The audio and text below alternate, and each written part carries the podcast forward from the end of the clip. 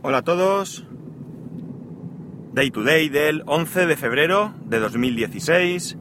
Son las 8.55 y 18 grados en Alicante. Como veis aquí el frío es algo eh, testimonial. Tenemos frío cuatro días, como quien dice. Eso sí, como no estamos acostumbrados, parece que venga eh, frío polar, pero no. Bueno, eh, Aarón, es Aarón-SPL en Twitter, mm, me pregunta a través de un tweet que, o me dice, mejor dicho, que eh, debería de daros mi opinión sobre el error 53 de los dispositivos iOS. Eh, esto es un tema que, eh, bueno, ahora, ahora comentaré lo que es, por si alguno no lo sabe, pero esto es un tema que, la verdad, había pensado en comentar en un podcast anterior, pero al final lo deseché porque pensé que a lo mejor no era muy, muy de vuestro interés. Pero bueno, como Aaron me lo pide, pues vamos allá. El error 53 eh, es un error que dan los dispositivos iOS que tienen Touch ID cuando, una vez que se te avería, este Touch ID te lo cambia un servicio técnico no oficial. Ya sea la misma Apple, ya sea cualquiera de los eh, centros que tiene autorizados para reparación de sus dispositivos.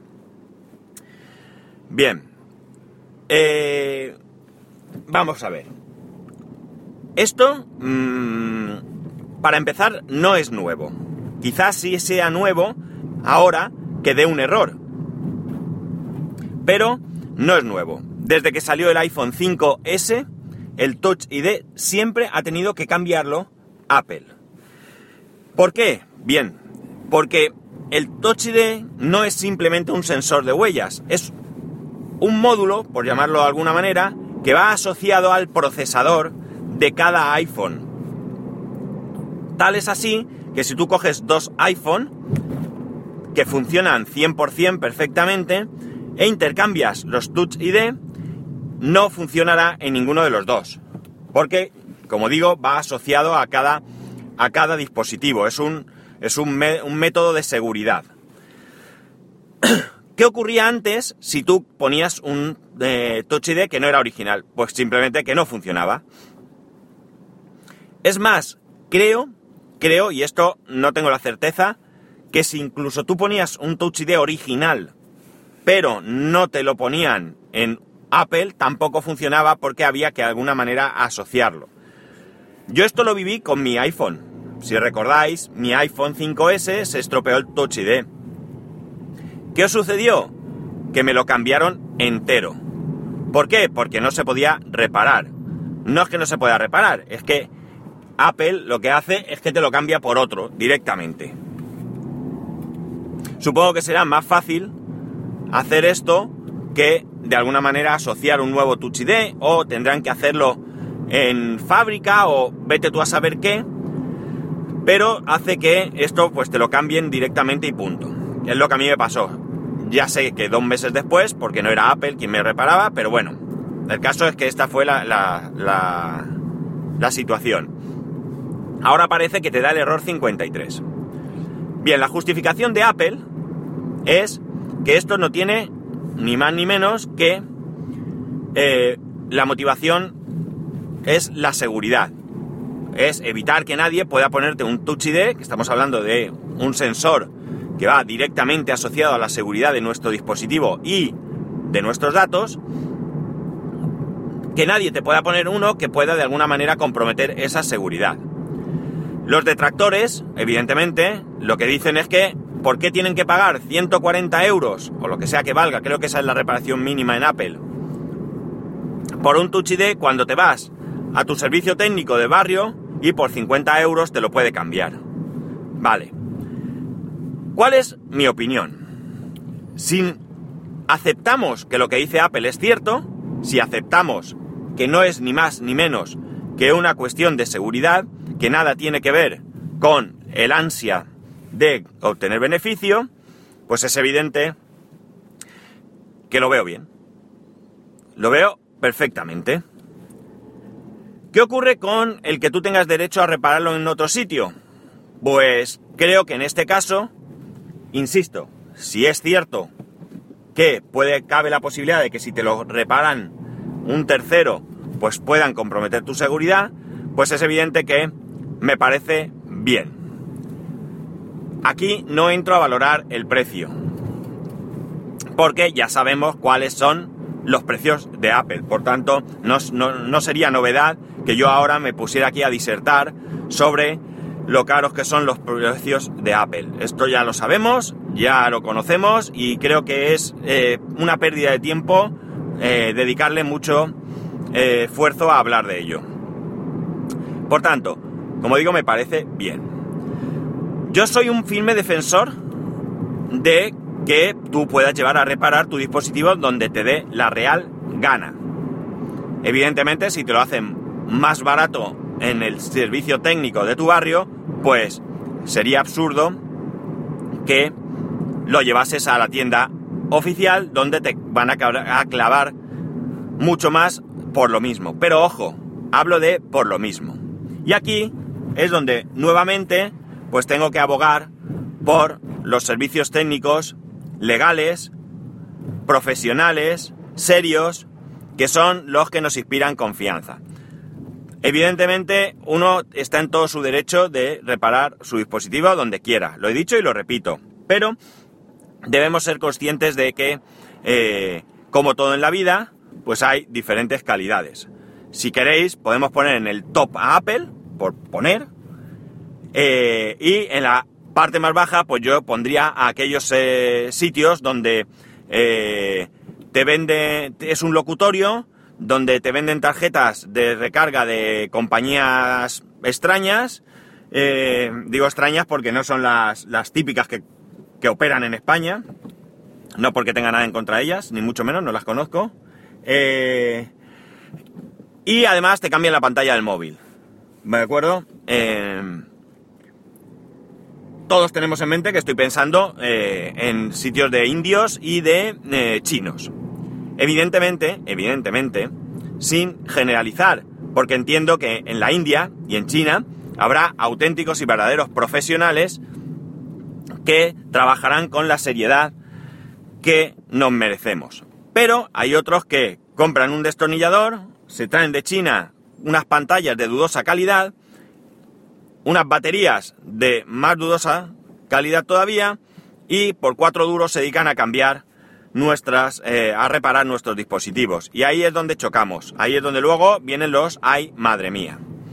Desde luego que hay una cosa que yo no llego a comprender. Eres capaz de gastarse, gastarte 700, 800 euros en un iPhone y luego vas a que te lo reparen en la esquina por 20 euros. Hombre, insisto, si tienes una opción más económica, aprovechala. Pero ahí tenemos a los señores Guipollas, Guipaco y demás, que son auténticos profesionales, que tienen su negocio desde hace muchos años, donde tienen una formación que les ha costado mucho tiempo y mucho dinero, y donde nos van a dar una seguridad y una garantía.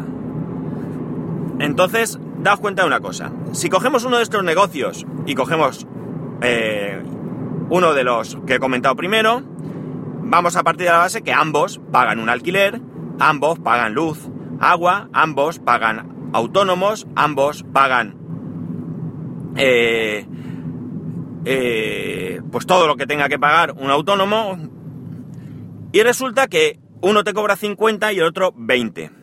¿En serio pensáis que el, de 20 te cobra 20 porque es más honesto, porque es más honrado que el de que te cobra 50.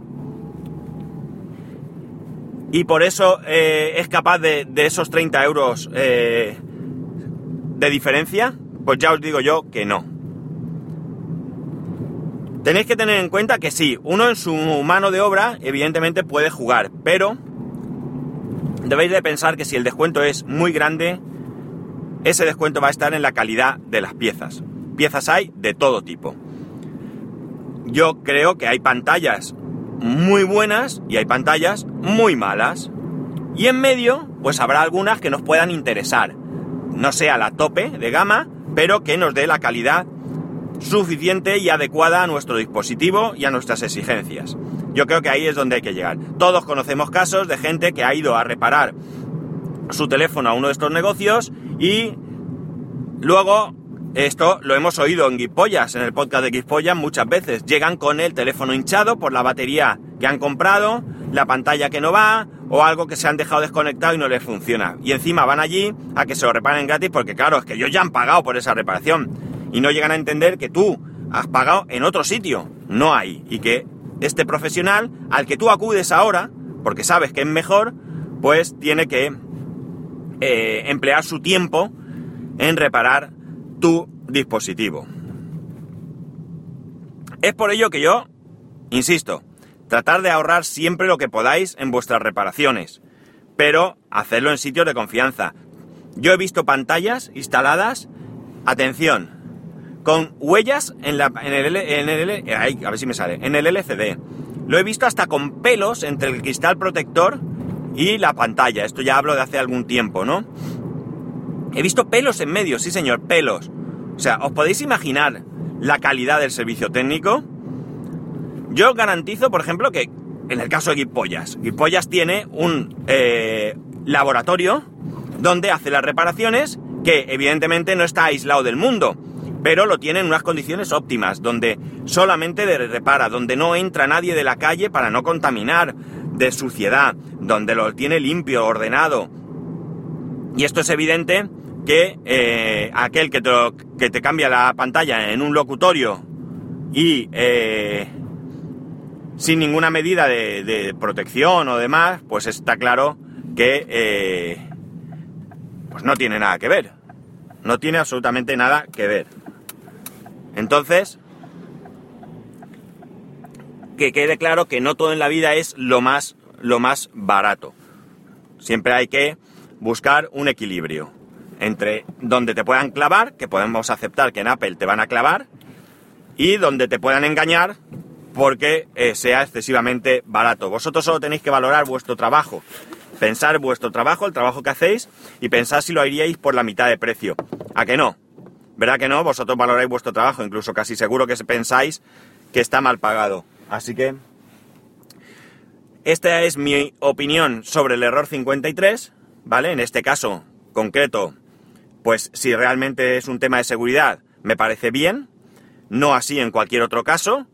Y eh, ya de paso, pues os he metido la cuña de abogar por eh, profesionales. Eh, esto no aplicarlo únicamente a los servicios técnicos de telefonía móvil o de lo que sea, aplicarlo a cualquier cosa en vuestra vida. Es igual que ir a comprar comida. Si el supermercado de la izquierda es más barato que el de la derecha, evidentemente ir al de la izquierda. Pero no vayáis al de enfrente, que es tremendamente más barato y que la calidad del producto pues es ínfima. Así que aquí os dejo mi opinión y mi consejo del día. Ya sabéis que para poneros en contacto conmigo lo podéis hacer a través de Twitter y Telegram, arroba spascual, y a través del correo electrónico en spascual, arroba spascual.es. Un saludo y nos escuchamos mañana.